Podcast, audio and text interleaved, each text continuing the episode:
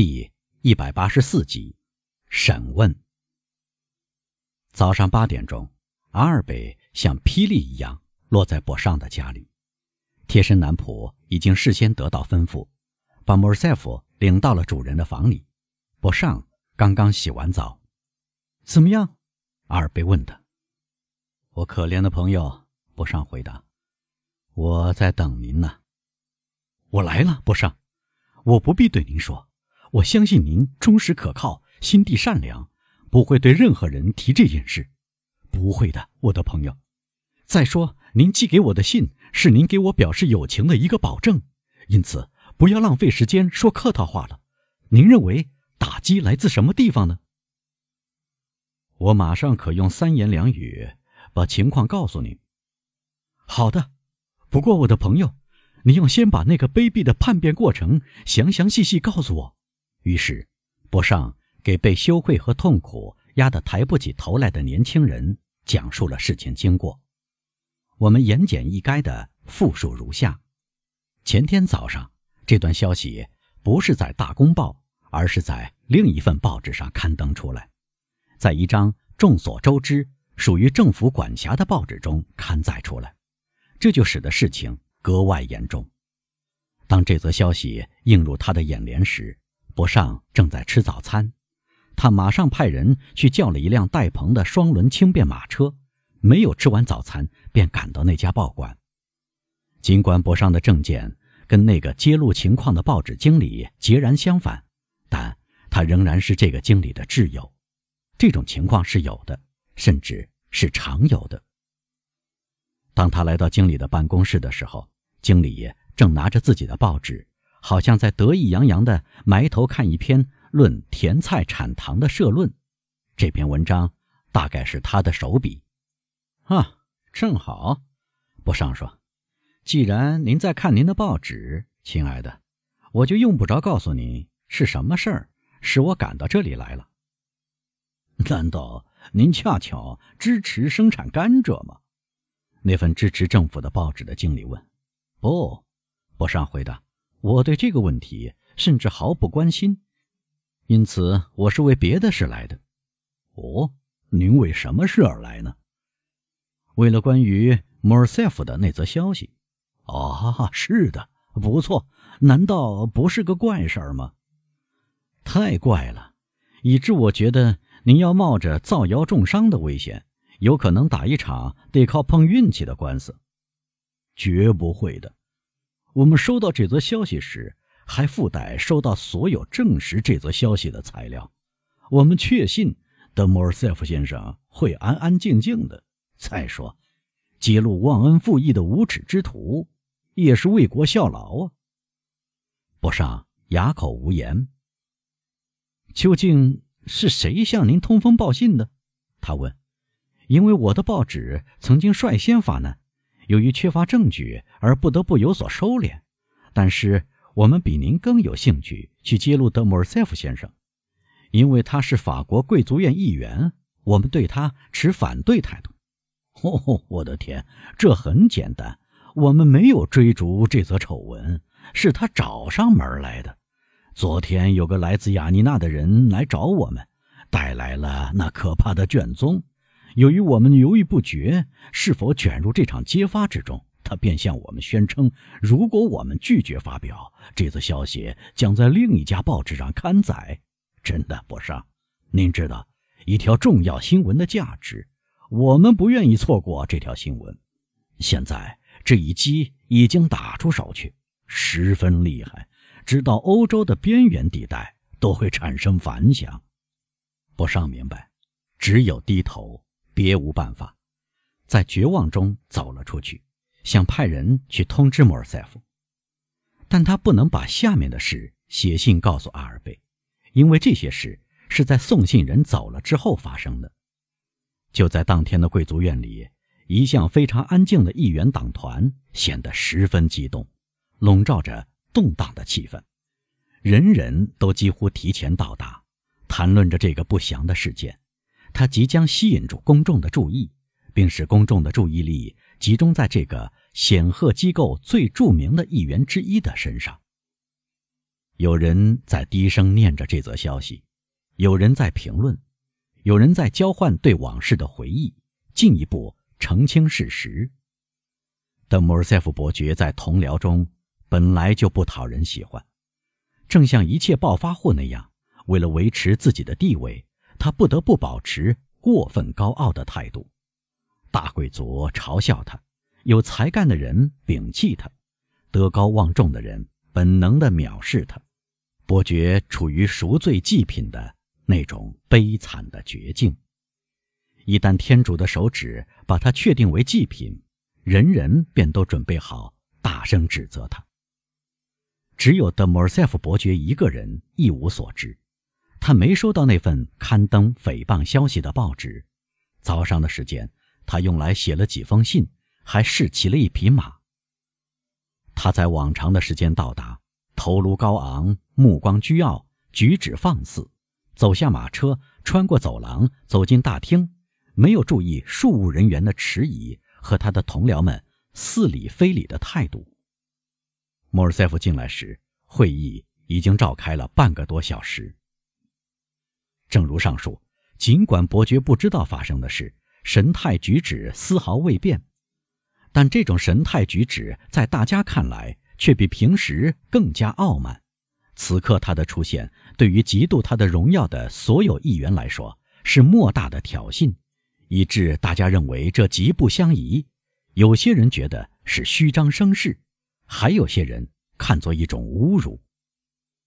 显而易见，整个议院迫不及待要展开辩论。可以看到，人人手里都拿着那份揭露的报纸，但像通常那样。每个人都迟疑着是否承担攻击的责任。最后，有个显赫的贵族院议员的莫尔塞夫伯爵公开的仇敌登上了讲台，那种庄严神态预示着大家盼望的时刻已经到来。会场里可怕的寂静，唯有莫尔塞夫不知道大家这次对演讲者如此聚精会神的原因。而平时大家并不总是习惯如此乐意听他演说的。伯爵平静地听过开场白，演说的人一开始宣称他要谈一件极其严重、极其神圣、对医院来说极其重要的事。他要求他的同僚们全神贯注。听到雅尼娜和菲尔南上校这开头几个字，德莫尔塞夫伯爵的脸色变得可怕的苍白。以致全场掀起一阵骚动，所有的目光都投向了伯爵。精神创伤有这种特点，能掩盖起来，但不会收口。精神创伤会永远痛苦，只要一被触动，就总是要流血，在心头血淋淋的张着口。演讲人在鸦雀无声中念完这则消息。只有一阵激动扰乱全场的寂静，但演说的人一旦表示要继续发言时，激动便戛然止住了。指控者提出他的顾虑，宣称他的任务非常艰巨。他之所以挑起一场辩论，是要维护德莫尔塞夫先生的荣誉和整个议院的荣誉。这场辩论牵涉到的总是非常棘手的私人问题。末了。他下结论时要求迅速下令进行调查，以便在污蔑之词来不及扩大之前就加以揭穿，并为德莫尔塞夫先生复仇，恢复他在舆论界长期以来树立的地位。面对这意料不到的临头大祸，莫尔塞夫沮丧之极，瑟瑟发抖。他用茫然的目光望着同僚们，只能结结巴巴地说出几句话。这种胆怯既可能出于无辜者的惊讶，也可能出于有罪之人的羞愧，使他赢得了一点同情。真正宽容的人，当他们的仇敌的不幸超过他们的仇恨的限度时，总是会变得富有怜悯心的。议长将调查之事付诸表决，以坐下和起立的方式进行表决，最后决定进行调查。有人问伯爵：“他需要用多少时间来准备他的辩护？”一旦莫尔塞夫感到在这可怕的打击之后仍然活着，他便恢复了勇气。诸位议员，他回答：“对于此刻那些隐姓埋名、无疑待在暗中的敌人对我进行的打击，绝不能留待以后加以还击。我必须立刻以雷霆来回答使我一时目眩神乱的闪电。但愿我用不着做这样的辩护，而只要抛洒热血。”以便向我的同僚们作证，我能与他们并驾齐驱。这番话使人产生了一种对被告有利的印象，因此我要求他说：“尽早进行调查，我会给议院提供对这次调查切实可行的一切必须的文件。”您确定哪一天？议长问。“从今天开始，我听凭议院调配。”伯爵回答。议长摇铃。医院同意，他问：“这一调查从即日开始吗？”“是的。”全场一致回答。议院任命了一个十二人委员会来审查莫尔塞夫提出的文件。这个委员会的第一次会议确定在晚上八点钟，在议院的办公室里举行。如果要举行数次会议，将在同一时间、同一地点进行。做出这个决定以后，莫尔塞夫要求退席，他要去整理长期以来由他搜集的文件，以便对付这场风暴。出于他狡黠的难以驯服的个性，他已预料到会掀起一场风暴。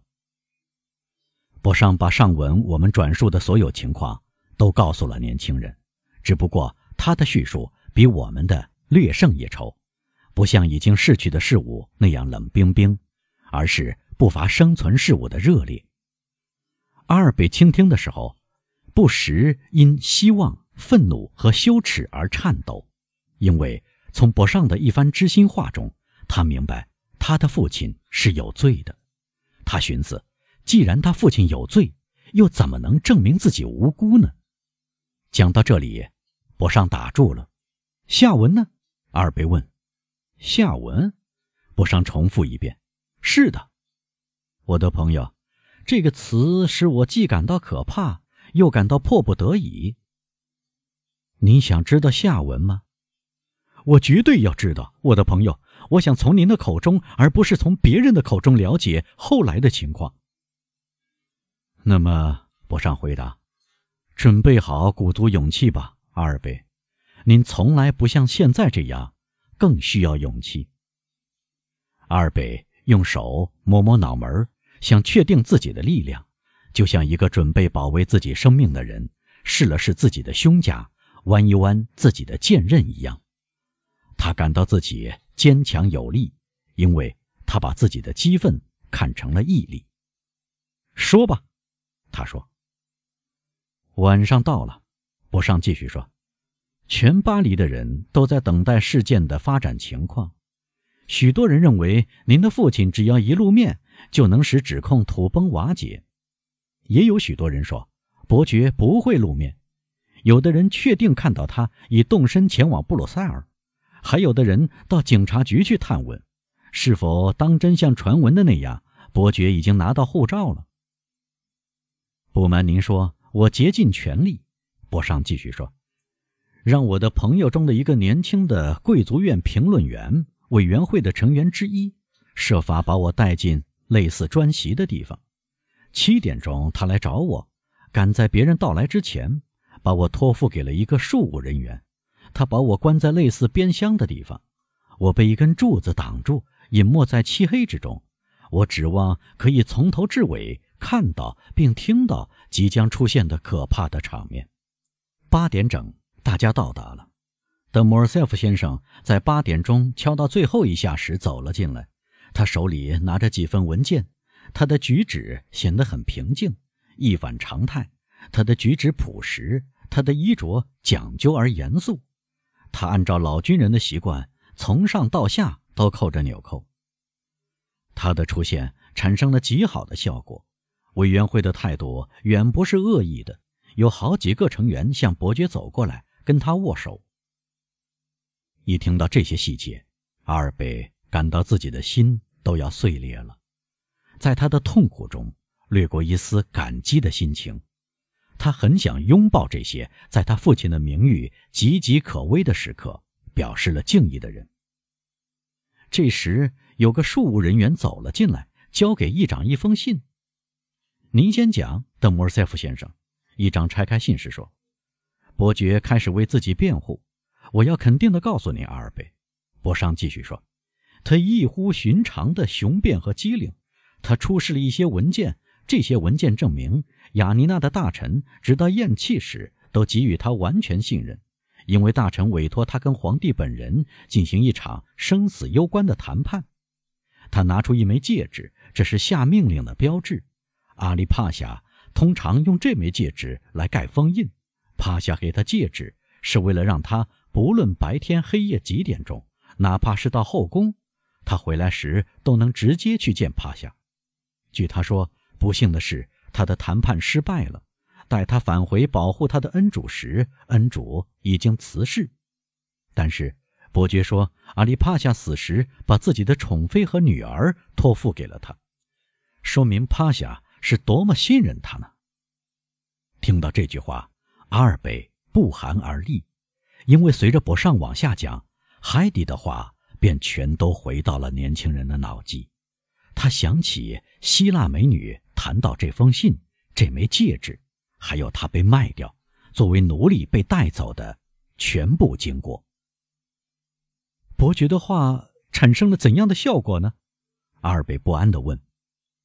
我承认，这篇讲话使我感动，同我一样也感动了委员会的全体成员。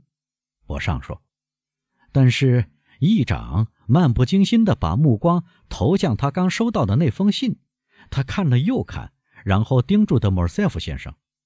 伯爵先生，他说：“您刚才告诉我们，雅尼娜的大臣把他的妻子和女儿委托给您，是吗？”“是的，先生。”莫尔塞夫回答：“但是这件事同其他的事一样，不幸在追逐着我。在我回来时，瓦吉基利和他的女儿海蒂已经消失不见了。您认识他们吗？由于我同帕夏有着亲密的关系，而且他对我的忠诚给予最高信任，所以我有幸见过他们二十多次。您知道一点他们的下落吗？是的，先生。”我曾听说他们潦倒困苦，或许十分贫穷。我并不富有，我的生活要经历危难。非常遗憾，我无法寻找他们。